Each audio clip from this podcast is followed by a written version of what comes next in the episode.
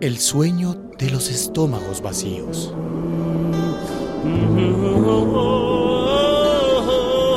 Pumapi y sus cinco hermanos son huérfanos. Mientras comen una ración de frijoles, lamiéndose los dedos del índice al pulgar, trazan el plan del día. Pedir limosna. Tal vez consigamos algo. Solo tienen una barraca en un campo baldío donde crece la sequedad y la muerte. Hace un año, sus padres murieron víctimas del SIDA.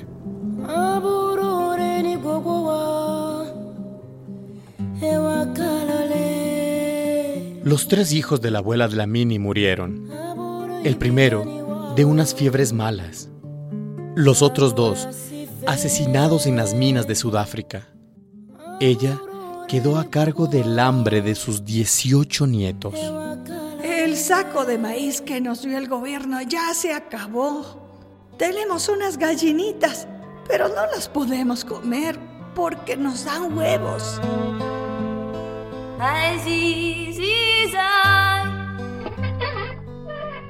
Un camiso y su hermano menor juegan en unos columpios oxidados. De mañana, pastorean sus vacas para luego ir a la escuela, donde aprenden unas pocas letras y números. No conocen la carne ni la leche. Sus vacas están tan secas como la tierra que les rodea.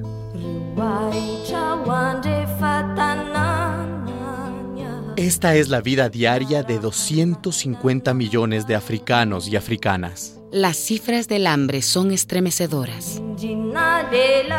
En Malawi, la hambruna se hace crónica para la tercera parte de la población. En Zambia, la mitad del país sufre desnutrición.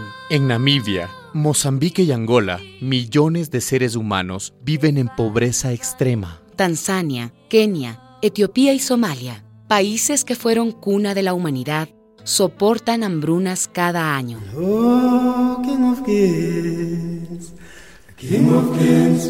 La histórica colonización del continente, la corrupción, la sequía y el SIDA explican la mortandad africana. Alrededor de 850 millones de personas, uno de cada ocho habitantes del planeta, sufren hambre crónica. Pero en África, este porcentaje aumenta. Uno de cada cuatro africanos y africanas sufre hambre.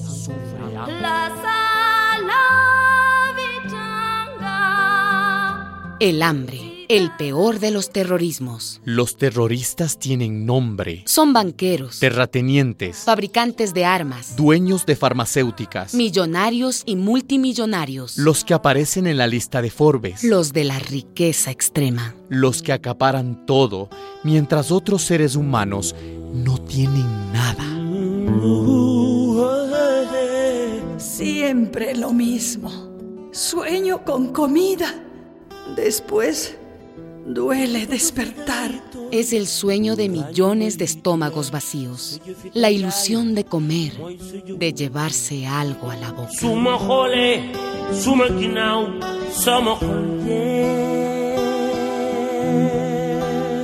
Una producción de radialistas apasionadas y apasionados.